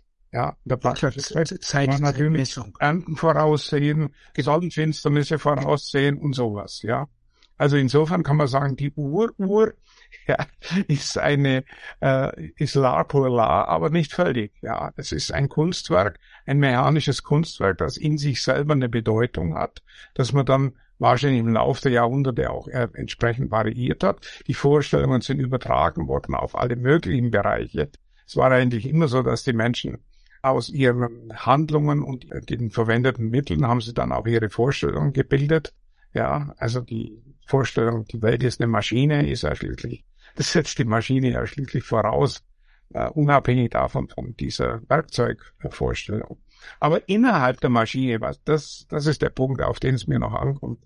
Auf innerhalb der Maschine sind einzelne Funktionsteile einem Gesamtzweck untergeordnet. Und dieser Gesamtzweck, also die Causa Finalis, ja, gestaltet sich dann, wird causa formalis und materialisiert sich dann. Und das Ding muss ich dann noch irgendwie in Bewegung setzen. Das heißt also nichts anderes als die aristotelische Handwerkervorstellung, die in der Maschine zu sich kommt, ja. Ja, wir haben Forma, Formans, die Form der Form. Ja, das wäre sozusagen das, Betriebssystem. Und wir haben die Forma Formata. Die müssen immer wieder neu sein. Wir sehen sie heute eigentlich bei der Digitalisierung in Reinform. Wir wissen, alles geht auf die Null und die Eins zurück, aber in diesem, also wenn Steve Jobs sagen kann, der Computer ist die Lösung, was wir brauchen, ist das Problem, ist genau diese Geschichte hier angekündigt. Das heißt, wir haben eine Forma Formans, die schon Lösung mental bereithält, und die fordert von uns, dass wir bestimmte Innovationen erzeugen, wiederum, die auch dieser Forma Formans genügen. Wir kommen nicht auf den Gedanken, jetzt irgendwie so eine, so eine Bratpfanne nochmal neu oder irgendwie so ein altes mechanisches Wunderwerk. Damit würden wir vielleicht heute als jetzt nicht ein Produkt überleben können, aber der Markt verlangt schon auch Dingen, die dieser Form Formans entsprechen. entsprechen. Ja, aber das ist doch auch im Grunde der alte Spruch, wer einen Hammer hat, für den ist alles ein Nagel. Also wenn ich vom Werkzeug her die Welt betrachte, dann äh, verwandelt sich alles in etwas, was auf das Werkzeug bezogen ist. Der ist eine Maschine so. Oder, und das ist ja auch ja, das bis übertragen dann natürlich ins Theologische. Ja, wenn alles von Gott geschaffen wurde, dann entdecke ich in jeder Pflanze, entdecke ich die Spur, die Hand Gottes und sowas. Die Geldfrage wird für mich interessant dann, wenn ich also Geld als Raum betrachte. Als Umraum oder als Werkstatt oder als Betriebssystem, wenn man das jetzt mal zeitgemäß äh, benennen würde, und nicht als Werkzeug. Also jemand, der, der sagt, Geld ist für mich nur ein Werkzeug, der hat das Geld für meine Begriffe nicht verstanden. Ja, das habe ich noch nie gesagt, ja. Ja, das würde ich ja, um Gottes Willen, das ist, äh, nee, ich wollte nur sagen, das habe ich nur nicht einmal gedacht, ja, weil dazu war für mich viel zu offensichtlich schon als kleiner Knabe, der in den Kindergarten ging, dass mich Geld in gewisser Weise beherrscht, ja. Ich will dieses, diese Süßigkeit will ich haben, aber es zwingt mich, das Geld zwingt mich dazu und, und schiebt sich dazwischen. Also Geld ist eine Herrschaft. Herrschaft des Geldes als Buchtitel habe ich gleich schon mit drei Jahren schon verstanden. Können Sie sich erinnern, doch in Ihrer ersten Kindheitserfahrung mit dem Geld? Ich habe ein paar Träume aufgeschrieben ja. aus der Zeit, ja. Und es war eigentlich immer, es war ein Glücksmoment, ja. Man, ich habe eine Münze gefunden, halt sie in der Hand und es war, also Geld war immer ein Zaubermittel. Es war eigentlich immer ein Zaubermittel dass sich in alles verwandeln kann. Dass sich in alles verwandeln kann und das vor allem Schranken überwindete. Also wenn ich am Kiosk vorbeigehe und habe kein Geld, dann kann ich diese köstlichen Süßigkeiten, die ich immer gesehen habe, auf dem Weg von meiner Wohnung zum Kindergarten, den ich zu Fuß gegangen bin, da gab es noch keine Helikoptereltern. Damals, da bin ich immer schier verzweifelt an diesem Süßwarenstand, weil ich durfte das ja nicht haben, ja. Das gab's nicht, weil das Geld war nicht da und folglich musste ich äh, also irgendwie die Hoffnung hegen, dass ich irgendwann mal an Geld komme. Das habe ich mir dann im Traum erfüllt, indem ich Geld gefunden habe, Goldstücke und sowas. Ja. Haben Sie auch solche Berechnungen angestellt, wo Sie als Kind nach dem Begreifen des Zinses ausgerechnet haben, wenn Sie 1327 Jahre alt werden, wie reich? Nee, also diese Art von, also die typische kaufmännische Haltung der Welt gegenüber, ja, das war mir immer völlig fremd. Also mein erster Weltzugang war immer der handelnd Arbeitende und Geld war eigentlich so etwas, was sich dazwischen schiebt, ja, so als Schranke, ja. Also wenn Sie mich jetzt schon nach dieser Kindheitserfahrung fragen, ja. Ja, aber ich, ich glaube ja, dass das wahrscheinlich bei vielen Ökonomen, man könnte wahrscheinlich bei jedem Ökonomen so eine Psychoanalyse machen. Die, die Macken könnte man ganz gut beschreiben, oder? Ja, klar. also bei Ihnen habe ich ja gelesen, dass der blinde Fleck der Ökonomie ist, dass hier eine mechanische Theorie ist. Also, dass die Gedankenfiguren entspringen, die Welt geht obsolet sind. Also die nach dem Zweiten Weltkrieg entstanden der Ökonomie. Mhm. Das muss ich ergänzend sagen, weil das war ja auch, also die fragwürdigen Grundlagen der Ökonomie, das ist ein Buch, das sich vorwiegend darauf bezieht. Ich ziehe ein paar frühere Dinge heran. Aber das Entscheidende war für mich die Mechanikvorstellung, ja. Wenn Sie das genau situieren wollen, wo situieren Sie die Irrtümer dieses Denkens? Ja, indem man eine Ganzheit, die Gesellschaft ist eine Ganzheit, und diese Ganzheit wird zusammengehalten als eine Maschine, also ein Automat, ohne zu fragen, erstens, wer bildet sie, wer betreibt sie und so etwas. Und da vergisst man schlicht und ergreifend, dass die überhaupt nicht Erstens ist es keine Maschine und zweitens wird sie zusammengehalten durch Sprache und Geld. Ja. Und diese zwei Momente kommen in der Ökonomie nicht vor. Ja. Man ist immer schon mittendrin. Also man fängt immer an einer Stelle an, wo man gleichsam ein Zahnrad in der Maschine beschreibt. Ja. Mhm. Und dann überlegt, wie geht es in dieses andere Zahnrad über. Aber diese Verdinglichung, ja, diese Verdinglichung als Maschinen- und mechanische Form, das ist von Anfang an gegeben, ja. Das heißt, was weitgehend ausgeblendet wird, ist auch die Psychologie des Menschen, der plötzlich, äh, eigentlich ist es ein Exorzismus, oder? Diese das würde ich jetzt nicht sagen. Aber für mich ist das wichtige Zitat, wenn, wenn Sie so wollen, dass im Homo economicus der Roboter vorweggenommen wurde. Und Lukas hat es bei seiner Nobelpreisrede auch genauso gesagt. Er hat gesagt, wir erschaffen künstliche Welten, Umwelten, in denen sich künstliche Menschen bewegen. Roboter könnte man sagen. Also seine Vorstellung ist wirklich die reine, vollständige Mechanisierung auch der Psyche. Die übrigens auch noch bei Hayek, der stärker scheinbar in, äh, auf der subjektiven Seite ist, vollkommen vorhanden ist, indem er eine Psychologie geschrieben hat, deren oberstes Ziel war, get rid of the consciousness. Ja. Der Homo economicus ist ja eine absolut rätselhafte Gestalt, streng genommen. Der Homo economicus ist nichts anderes als die Materialisierung oder die Humanisierung, wenn Humanisierung nicht eine ganz andere Bedeutung hätte, des äh, Zinses, wenn Sie so wollen, ja. Homo economicus ist äh, zwar auch der Rechnende, aber dieser Aspekt ist wirklich eher selten betrachtet worden. Man betrachtet hauptsächlich den Aspekt des Mehr. Er will mehr. Ja, das ist sein Streben. Und diese Art von Denkform hat einen rein mechanischen Charakter. Wenn ich nochmal diesen, diesen Turn machen würde, ins 17. Jahrhundert mich den Homo economicus zurückprojizieren würde, würde ich sagen, naja, es gibt auch eine Ökonomie des Bürgerkriegs. Mehr heißt in dem Fall mehr Gewalt, mehr, äh, das heißt also, in dem, in ja, dem Augenblick. Das ist doch nur der Inhalt. Warum will ich mehr Gewalt anwenden? Ich will Reichtümer erwerben. Mehr Macht. strebe nach etwas und da will ich mehr davon haben.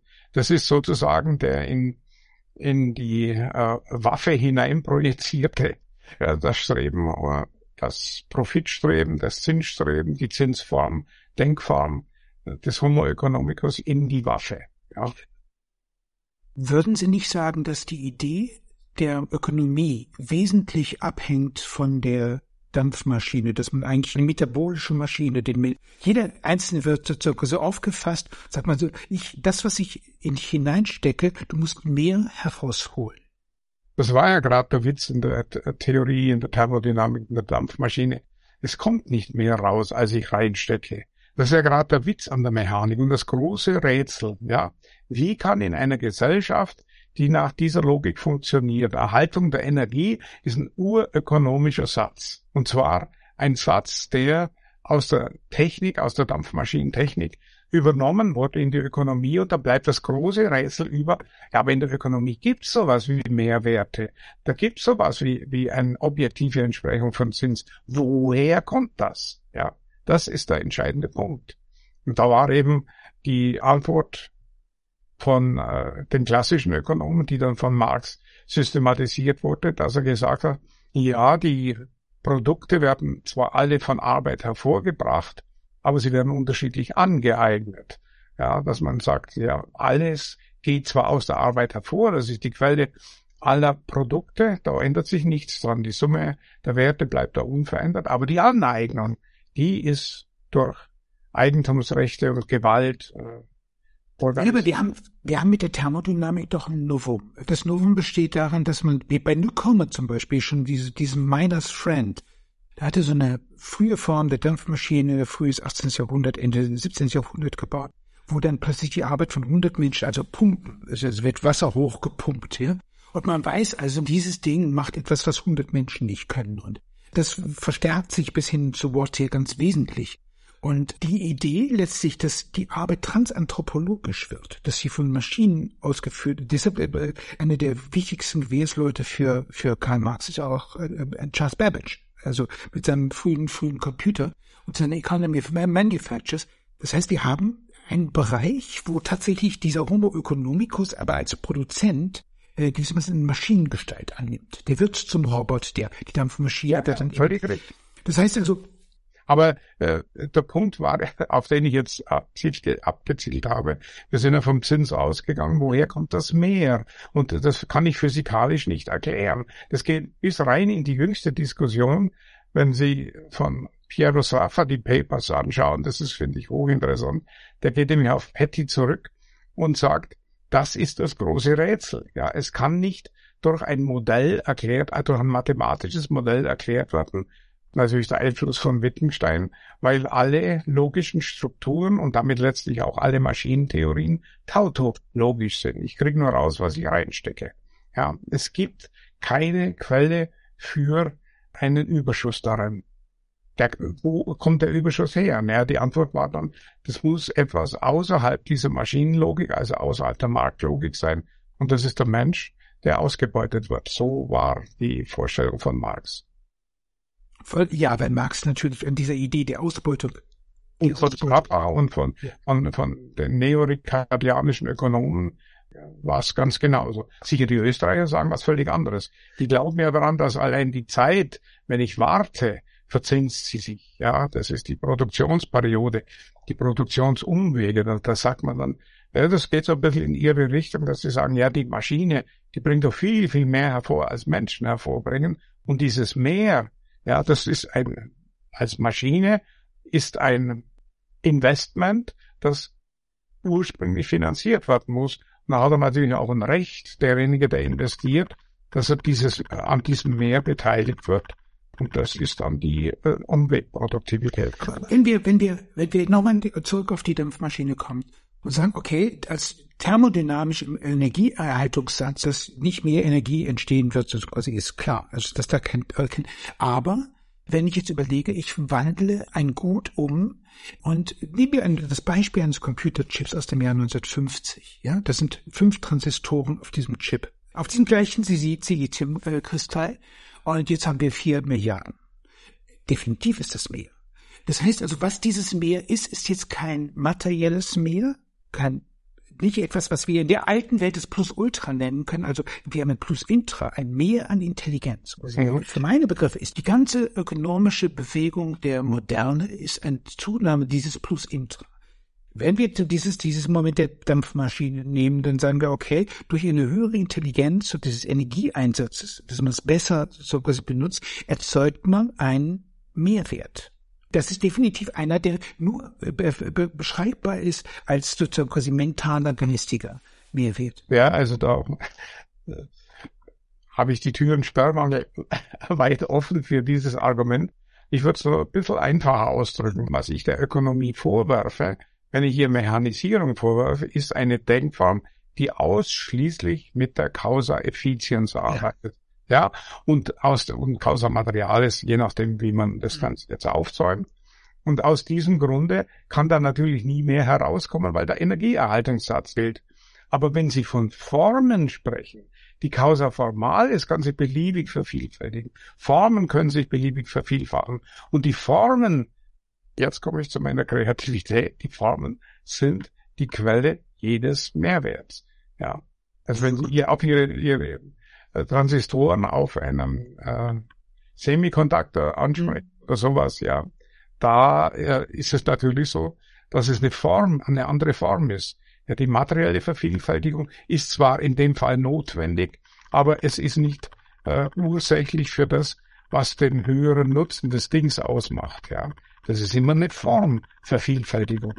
Also das heißt, eine Ökonomie muss, wenn sie was erklären will, ja, muss eigentlich zwei Dinge tun, um es mal den Bogen rund zu machen. Es muss das Geld verstehen. Mhm. Muss verstehen, dass Produktion Realisierung von Formen ist und nicht eine Causa Effizienz. Ja. Wenn Sie sich die ganzen ökonomischen Modelle anschauen, genau daran hängen sie. Ja. Also von, von Solo gibt es das berühmte Wachstumsmodell, wo er Kapital und Bruttosozialprodukt in eine Beziehung bringt, eine mathematische Beziehung ist die Produktionsfunktion, die Douglas-Funktion. Und er hat es geschätzt und hat festgestellt, dass die Funktion sich von Jahr zu Jahr verändert. Die verschiebt sich nach oben. Dann haben wir gesagt, ja, das ist, da bleibt ein statistischer Rest und dieser statistische Rest ist technischer Fortschritt. Also tautologisch, ja. Ich will es erklären, ich kann es aber nicht. Und das, was ich nicht erklären kann, nenne ich einfach technischen Fortschritt. Das ist so ähnlich wie in der ja, also ich finde es immer wieder erstaunlich, wie bestimmte Denkformen in ganz anderen Bereichen wiederkehren. In der Kosmologie kann man die Expansion nicht erklären. Ja, oder nur so, mhm. sind wir mal 8, 96 Prozent oder sowas. Und die 4 Prozent muss man irgendwo herholen. Ja, das ist ein Rest. Na gut, machen wir halt. Das ist dunkle Materie. Es ist dunkle Energie. Ja. Was dann übrigens Ökonomen zur Erklärung der Finanzkrise wieder übernommen haben. Die haben gesagt, die amerikanischen Finanzmärkte, die in Südamerika investiert haben und so weiter, da hat, gab es eine dunkle Finanzenergie, die damit investiert wurde. Und die ist verantwortlich für die gestiegenen Kurse. Das muss man sich vorstellen, ja. Aber es ist ganz ernst gemeint, dass in, in hochreferierten Journals sind Aufsätze erschienen dazu. Ich glaube, also Stellpreis hat es noch keinen gegeben dazu, aber das kommt sicher noch. Ich habe ja einen unglaublichen Zweifel an dieser Mirowski-Theorie, dass der Neoliberalismus die Digitalisierung, dass die Netzwerke für sich erkennt. Das haben sie vielleicht gemacht, aber ich sehe überhaupt nicht, dass auch nur in Ansätzen die Bindung eines Computersystems und die Disruption, die das Computersystem für die Ökonomie bedeutet, verstanden worden wäre. Also das ist vielleicht eher so wie äh, Carbo-Kulte, dass man eigentlich man kann ja, das ist ein gutes Moment, ja. Ich erinnere mich, ich erinnere mich, ein Freund von mir, der hat für Sun Microsystems gearbeitet und der hat die Software für die deutschen Börse im Jahr 2000 modernisiert. Jede einzelne Zeile haben die genommen, jede einzelne Zeile und so weiter und so fort. Und die sind dann, am Ende gab es ein Fest. Die Banker und die Programmierer haben dann gemeinsam gefeiert, ist alles super gelaufen und so. Die ahnen, was da passiert ist, oder? Zwei, zwei Gruppen Zwei Gruppen, die nichts miteinander zu tun haben. Und irgendwann, dann die Banker, die haben dann irgendwann die Sektkorb knallen lassen und haben sie unten auf die Fußgänger auf der Straße geschossen.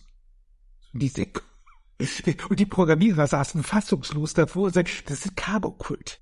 Man, man hat irgendwelche Landebahnen, die werden gehegt und gepflegt, man stellt Blumen auf und dergleichen, aber man versteht überhaupt nicht, das, wie baut man ein Flugzeug? Also das ganze ingenieushafte Denken. Und ich meine, wenn, wenn man die Bankenkrise 2008, wenn man die versucht zu begreifen, und sogar die ganze Geldpolitik seit Bretton Woods, ist ja ein, also wenn man so ein komplettes Negieren des gewandelten Betriebssystems. Also wenn ich zum Beispiel dieses Buch von dem Friedrich von Hayek nehme, die Entnationalisierung des Geldes, ich, man kann ja nur erschüttert sein, sozusagen. Oder wie, wie sehen Sie das, wenn Sie das? Kann ich kann nur sagen, Haken dahinter, ich bin genauso erschüttert. Darum habe ich ja mir allerdings angeguckt, woher kommt das bei Hayek? Das ist ja ein Gedanke, der ist ja breit abgefehlt. Und wenn man sich das alles anguckt, dann kommt man natürlich noch auf viel mehr, aber darauf würde ich jetzt auch lieber nicht eingehen. Warum nicht? Es gibt ein Büchlein dazu. Ach so, ja, ja, ja. Ja, und äh, da habe ich mal angeguckt, wie die wie Preistheorie und die Zinstheorie und so weiter bei ihm erklärt wird. Und vor allem auch die Diskussion. Ist ja interessant, die Zinstheorie hat ja Ende der 20er Jahre mal hohe Wellen geschlagen. Da gab es eine Diskussion zwischen Sraffa, Hayek und Keynes. Was waren da die Gegensätze, die die, die, die drei hatten miteinander? Also der entscheidende Punkt war, dass der äh, Hayek eigentlich gesagt hat, dass die gesamte Geldpolitik wie bei Wixell, er hat sich auf Wixell bezogen, über die Zentralbank und die Festlegung des Zinses zurückgeführt werden kann. Und wenn es wie 29 eben so, das war ja der, der, das große Erlebnis, so eine Wirtschaftskrise kommt, dann ist er nie der Markt dran schuld, sondern es ist die Zentralbank, die die Zinsen falsch gesetzt hat. Es gibt so was ähnliches wie einen natürlichen Zinssatz. Und der nominale Zinssatz, der nominale Zinssatz der Zentralbank muss an den natürlichen angepasst werden. Ja, und dagegen hat dann Srafa wunderbar polemisch geschrieben, ja, und er hat gesagt, ja, wenn man betrachtet zwei Waren und ich kann ja spekulieren, mit der Ware mache ich ein Warentermingeschäft, das ist ja auch eine Verzinsung, und das bei jeder Ware kommt dann ein anderer Zins raus. Und wenn man das macht, was Hayek verlangt, dann muss die Zentralbank eben all die verschiedenen Eigenzinssätze der verschiedenen Waren sich dran anpassen, so hat er dann ironisch ausgedrückt. Und da war Tilt, ja, also Hayek war erstmal weg. Und hat fast acht, neun Jahre lang hat er an seiner neuen äh, Theorie gebastelt, aber es ist nichts mehr rausgekommen. Ja, also. Es gibt ja einen Grund, als positive Erklärung gibt es ja nur bei den Österreichern die Vorstellung von Böhm-Barwerk. Ja, die Vorstellung von Böhm-Barwerk ist, der Zins ist ein Zeitphänomen. Also muss auch irgendwie die Zeit eine Ursache sein. Und da gibt es eine subjektive Ursache und eine objektive. Die subjektive ist die Tatsache, dass ich zukünftige Güter minder schätze als gegenwärtige Güter. Ja. Und das zweite ist, dass wenn ich jetzt einen Produktionsumweg einschlage, vergeht Zeit. Ich krieg das Gut nicht sofort. Ich muss erst investieren und muss warten. Und diese Wechselwirkung von Warten, objektive Seite und subjektive Zeitpräferenz, die zusammen ergeben auf dem Markt dann ein Zinsgleichgewicht und so erklärt man Zins. Ja, letztlich ist die Zeit die Ursache für einen Zins. Das ist natürlich in einem tautologischen Sinn richtig, aber nicht in einem kausalen Sinn. Also es ist völlig unfair. Ja, aber das ist sehr interessant, wenn wir jetzt bei dem Gott sei bei uns der Ökonomie bei Silvio Gesell und beim Negativzins anfangen, müsste man sagen, der läuft die Zeit rückwärts, oder? Kauft sich Zeit. Wenn ich das auf den Zeitbegriff beziehe, ja, aber ich kann den Zinsbegriff bei Silvio Gesell kann ich natürlich äh, auch völlig ohne dieses Zeitmoment erklären. Ja, der betrachtet es ja als sozialen Missbrauch. Ja, Geld wird missbraucht und das muss man, man muss die Leuten die, die, die Lust nehmen, dass sie Geld missbrauchen. Und das geht nur dadurch, dass sie es sofort wieder ausgeben oder sehr rasch wieder ausgeben. Und das ist übrigens heute äh, der Kern des Vorschlags von digitalem Zentralbankgeld. Da kann die Zentralbank dann festlegen, wie lange du Geld in deinem Geldbeutel hast. Und wenn du es zu lange hast, dann wird es halt entwertet. Ja. Oder gar ganz weggenommen. Das sind ja, das, der, der Zeitbegriff ist ja schon radikal. Also bei, bei Silvio Gesell, äh, der, der versucht ja in seiner Zinsvorstellung, er versucht ja eigentlich die Idee der Ratio, die mehr Ratio erzeugt. Also diese intrinsische Dynamik der Uhr, die tickt, die Zeit, die tickt, die verlangt, gib mir mehr Ratio, wenn du irgendwie, irgendwie reingehst. Das nimmt er raus und sagt, das ist, da wird Zeit geschachert, ja, und das sind eigentlich Zeitdiebe, die rauben den anderen, indem sie Kapital akkumulieren, die rauben den im Grunde genommen, das ist über den Atem zum Leben und so. Und kommt dann auf den Gedanken, dass man diesen Zeitfaktor da rausnehmen muss. Aber der Zeitfaktor ist doch eigentlich. Ich habe Silvio gesagt nicht so gelesen. Haben Sie nicht so gelesen? Nee, für mich ist wirklich das Moment des Behaltens, des Zurückhaltens, das Entziehen, sich entziehe dem Markt, äh, Geld und nehme ihm damit seine Funktionalität. Das scheint mir das zentrale Moment zu sein. Ja. Und da muss ich die Menschen anreizen, dass sie das nicht mehr tun. Wie mache ich das? Naja, durch eine permanente Inflation. Ja. Aber das ist eigentlich die gleiche Problematik, die John Law hatte, als er seine Assinatensitzung. Der hatte ja das Beispiel von Irland, dass wenn es eine Subsistenzwirtschaft ist, wenn eigentlich nur das Geld genommen wird, dass eigentlich jede Investition in Produktionssteigerung nicht denkbar ist. Also die, Iren würden gewissermaßen verhungern. Und nicht verhungern, sie würden einfach immer auf einem, auf einem Subsistenzdienst da stehen. Sagt er, also wenn jetzt eine Verbesserung der Produktionsmittel gemacht werden soll, könnte ich doch auch zum Beispiel Assinaten drucken, Futures. Das heißt also, die Begründung des, des, des Scheingeldes der Assinaten ist eigentlich die Idee, dass Geld Futures erzeugt. Und das Geld Futures erzeugt, ist hier im Grunde genommen als das Versprechen des Zinses dass die Ratio vernünftiger wird, rationaler, dass ein Mehrwert, ein, sagen wir, ein formaler Mehrwert erzeugt wird, der den, den Kapitalismus intelligenter macht. Leuchtet mir sehr ein. Und diese, an dieser Stelle, das kommt bei Silvio Gesell gar nicht vor. Ja, das ist aber der Punkt, den Keynes daraus gemacht hat. Ja. Keynes hat ihn so gelesen, ja. Und so wird es auch heute noch angewendet, ja. Also die, die MMT, die hat genau diese Vorstellung, ja. Dass wir durch beliebige Geldschöpfung können wir die Wirtschaft anregen und falls zu viel Geld unterwegs ist, dann müssen wir durch Besteuerung es wieder rausziehen. Ja, also wir können da beliebig einen Staatshaushalt füllen und wir brauchen nicht die anderen Leute besteuern. Wir finanzieren das einfach über Geld, über die Geld, äh, naja. Aber Sie kennen dieses berüchtigte Zitat, er hat es auch aufgeschrieben, wenn das Schatzamt alte Flaschen mit Banknoten füllt und sie in geeignete Tiefen in verlassenen Kohlebergwerken vergraben würde, sie dann bis zur Oberfläche mit städtischem Kehricht füllen würde und es dem privaten Unternehmergeist nach den erprobten Grundsätzen des Laissez-faire überlassen würde, die Noten wieder auszugraben, bräuchte es keine Arbeitslose. Man muss Geld vergraben, künstlich bedecken und so sogar, dann haben wir, das ist doch wieder reine Wahnsinn, oder? Ja, aber das ist einfach die Vorstellung, dass jede Krise in der Ökonomie durch Zurückhalten des Geldes entsteht. Das ist ja die berühmte An Rundfunkansprache von Keynes von 1932 war das, wo er gesagt hat, liebe Hausfrauen, geht die Straßen entlang, seht diese wunderbaren Geschäfte, kauft, kauft, kauft. Ihr tut euch nicht selber was Gutes, sondern auch euren Männern, die kriegen wieder Arbeit, wenn ihr kauft und so weiter. Das ist einfach die Vorstellung, man muss genügend Geld unter die Leute bringen, ja. Und die einfachste Methode ist ja bekannt. Wie erklären Sie die, wenn, wenn Sie den Homo economicus mit den Finanzkrise verbinden, wie würden Sie diese Geschichte Ihren Studenten erzählen? Also mit der Finanzkrise, weil da mir scheint immer, die Finanzkrise erklären heißt, darin doch etwas höheres, rationales zu sehen und das sehe ich darin nicht. Ja. Ich sage nicht, das ist irrational, das da unterscheide ich mich von Schiller und von solchen Leuten. Die sagen ja, es gibt eine normale Ratio, da verhalte ich mich normal an Finanzmärkten.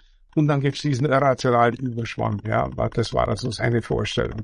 Nee, es gibt keinen Überschwang, sondern in der Geldverwendung, in der Kreditform selbst liegt schon das, was man später Rationalität nennt.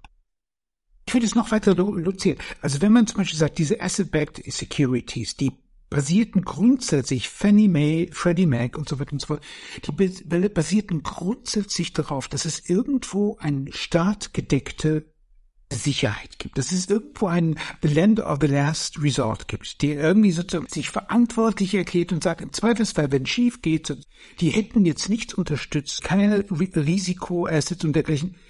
Das heißt also, im, im Grunde genommen haben die begonnen, Ponzi-Schemen aufzuarbeiten. Aber es ist eine staatsfinanzierte Spekulationswelle, das ist völlig richtig.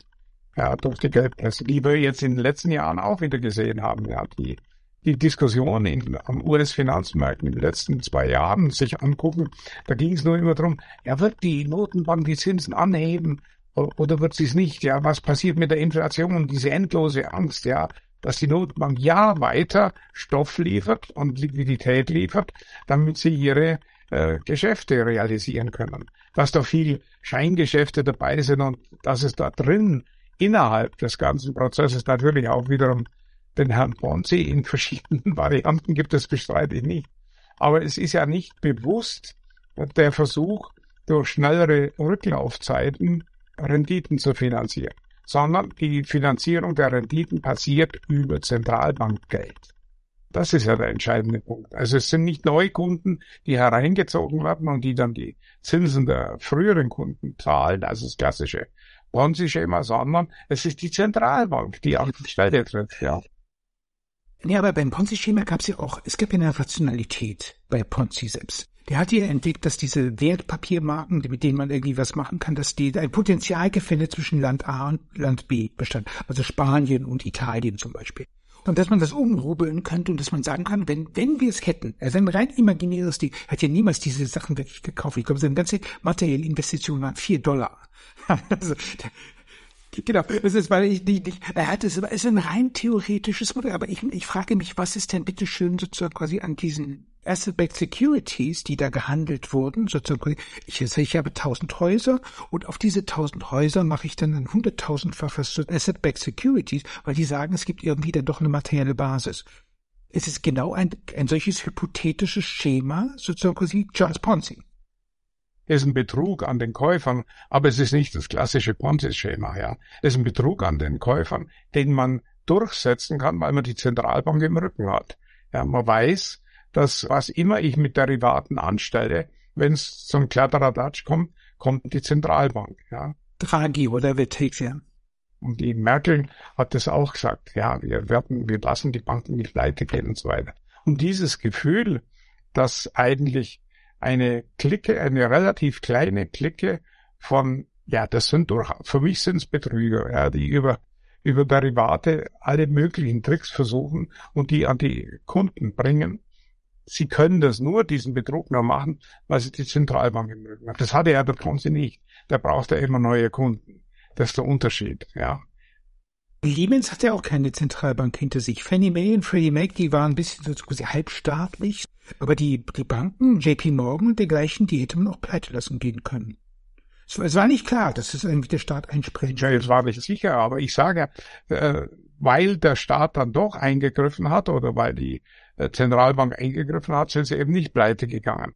Wo ein klassisches Ponzi-Schema, glaube ich, ich habe das nie ganz verstanden, was da wirklich abgelaufen ist. Das war dieser Spielehersteller. Ich weiß nicht, ob Sie den mitbekommen haben, wo plötzlich irgendwelche Apps auf Handys bei, bei YouTube. Farmville? Farmville? Nee, sie ist anders. Ist egal. Fällt mir jetzt nicht ein, ja. Die haben auch ein Produkt angeboten, das definitiv niemals, niemals in die Gewinnzone kommen würde. Man hat, nur weil man es immer neu gekauft hat, sind die Kurse gestiegen. Und man hat die Leute angelogen und hat gesagt, ja, eines Tages werden wir, ja. Das ist, könnte man als Ponzi-Schema betrachten. Der Ponzi hat ja auch die Leute angelogen und hat gesagt, ja, ja, ich zahle es euch zurück, ja. Ich hätte die Biografie gelesen. Mich hat das sehr fasziniert, weil, sagen wir mal, die. So, ich habe sie, aber ich habe noch nicht, hab sie noch nicht. Ich habe es wirklich gelesen, weil ich, weil ich wollte das verstehen. Ich, ich muss sagen, sagen, ich hätte dann von Kindleberger dieses tolle Buch über Manias gelesen, also und dann nämlich auch sehr intensiv mit der Finanzkrise beschäftigt und einige Bücher dazu gelesen. Was ich bei all dem sehe, ist die Basis und die Conditio sine qua non, damit die Leute, die handelnden Akteure das machen konnten, die durften nicht allzu viel von der Sache verstehen. Die Bedingung war Krypto. Also ich verstehe den ganzen. Also Anne Greenspan hat ja ernsthaft bei sich da rausgeredet und gesagt, na ja, wenn sie jetzt in diese in diese Rechnung, in diese Mathematik, dieser diese Risk Management reingeht, ist so hoch. Das ist so hoch. Das heißt, er hat sich auf seine auf seine Kenntnis rausgeredet. Was ja etwas ja atemberaubend ist. Ich meine, im Grunde ist es völlig einfach. Man hat gelogen und hat gesagt, Kurse sind ein Mittelwert, der mit einer bestimmten Varianz abweicht vom Mittelwert und den können wir kalkulieren. Das ist ja genau diese Nobelpreis gekürte Theorie von Lukas und so weiter. Ja, im Grunde ist es nur das. Äh, man macht natürlich komplizierte Formeln für Erwartungswerte und macht dann komplizierte Anpassungen, kann das Ganze dynamisieren und so weiter. Ich kann es auch so aufschreiben, dass es fast niemand versteht, nicht mal ich selber, ja. Das wäre nicht der Punkt. Aber der, der Witz ist, der Grundgedanken, es gibt eine Gesetzmäßigkeit in all diesen Bewegungen und diese Gesetzmäßigkeit haben wir wahrscheinlichkeitstheoretisch im Griff, ja. Also Ungewissheit ist nur noch Risiko. Risiko heißt, es ist berechenbar, ja. Mhm. Und Keynes Ungewissheit ist was völlig anderes. Das ist ein psychologischer Zustand. Ja, ich weiß nicht, was los ist. Und das Einzige, diese Ungewissheit zu überwinden ist, man muss die Leute entweder psychologisch motivieren, dass sie mehr kaufen, oder man muss ihnen mehr Geld schenken. Ungewissheit, die berechenbar ist, sagt ja, es gibt Informationen darüber. Das setzt in gewisser Hinsicht das digitale Betriebssystem voraus. Ja, aber da müssen wir aufpassen. Zumindest hat sich halt so als Begrifflichkeit äh, herausgestellt. Also wirklich Ungewissheit ist niemals berechenbar. Ja, ja. Vollkommen d'accord. Vollkommen d'accord. Ich meine nur die, ich versuche dir ja nur das Mindset der Menschen, die da diese Asset-Backed Securities, die Argumentation läuft ja die, also die Märkte, die liefern uns so viele Informationen. Also wir, wir können, wenn wir die Informationen hätten, können wir alles ganz genau berechnen. So quasi. Das heißt, gibt, gibt uns die Computer, schließt uns an. Das heißt also, dass die, dass man, äh, man versteht aber de facto und verleugnet die Welt des Betriebssystems, in dem, in dem man in denen man operiert. Man sagt, das ist eigentlich perfekt. Ist der Roboter letztlich. Also ich baue mir einen idealen Roboter, der äh, Homo economicus ist. Aber wenn ich jetzt nochmal zurückgehe, ich habe ich hab über das Jahr 1968 und über das Ende eigentlich auch von Bretton Woods nachgedacht und geschrieben. Und was mich am allermeisten frappiert hat daran, das ist eigentlich die Welt, wo plötzlich diese, diese Computerwelt sie quasi explodiert, das ARPANET, kommt dann der Softwarehandel entsteht. Und dann begreift man plötzlich, man muss sich von den von den materiellen Gütern lösen und dann geht man von diesem Bretton Woods System, dem Scheingold, geht man gewissermaßen weg. Das ja nur, es gibt aber gar keine Theorie, wohin man da will. Ja, das ist richtig. Es gibt null. Nein, ist völlig richtig. Ich meine, weil man hat gleichsam etwas Materielles in der Hand, an das man dann glaubt. Die Computer sind natürlich viel, viel schneller als die Subjekte an den Börsen. Genau. Und dann kommt das Algo-Trading und, und, und solche Dinge auf. Und damit kann man den Markt immer wieder schlagen. Ja? Ja. Durch alle möglichen Tricks, ja, dass man am, am Freitag zwei Minuten vor Börsenschluss noch ja. äh, am Montag in der Früh gleich wieder verkauft und so weiter, weil sich am Wochenende erfahrungsgemäß dies oder das vollzieht. Das ist ein alter Trick und das, das kann man als Computerprogramm kann man das machen. Wahrscheinlich kann das bald Chat GBT auch. Ja, ich weiß es nicht.